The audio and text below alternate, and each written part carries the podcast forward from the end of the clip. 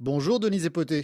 Bonjour Nicolas Brousse. Sur la première marche de votre podium cette semaine, un informaticien égyptien titulaire d'un bachelor en informatique obtenu à l'université du Caire, Ala Fifi, a fondé Bekia, une start-up spécialisée dans la gestion et le recyclage des déchets, une solution aux problèmes de pollution et de changement climatique. Vous avez certainement en mémoire les chiffonniers du Caire auxquels Mère Teresa a consacré une partie de sa vie.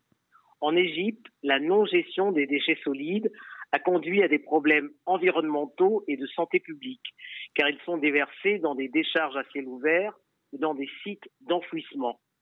Parce qu'aucune start-up n'avait investi dans la gestion des déchets, alors que toutes les maisons sont pleines de déchets précieux qui finissent sur les trottoirs, Ala Afifi décide en 2017 de créer Bekia, une solution innovante pour la valorisation énergétique des déchets et la sensibilisation du public. Il a mis en place un système d'échange qui lui permet de collecter en moyenne par an 10 millions de tonnes de déchets chez les habitants.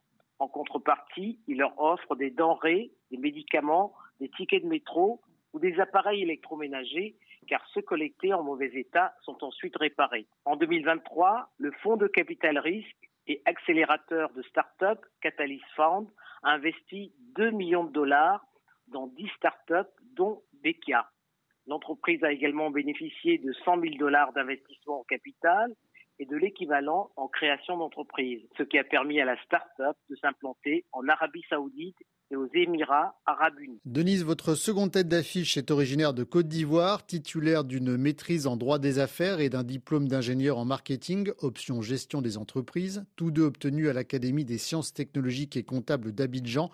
Ali Diaby a conçu BiblioSave, bibliothèque physique et virtuelle de soutien scolaire, mais également bibliothèque pour la promotion des langues africaines. Élevé par une mère férue de lecture, Ali Diaby a lui aussi été piqué par le virus de la lecture. Très tôt, l'adolescent a su qu'il consacrerait sa vie à l'éducation et à la formation professionnelle.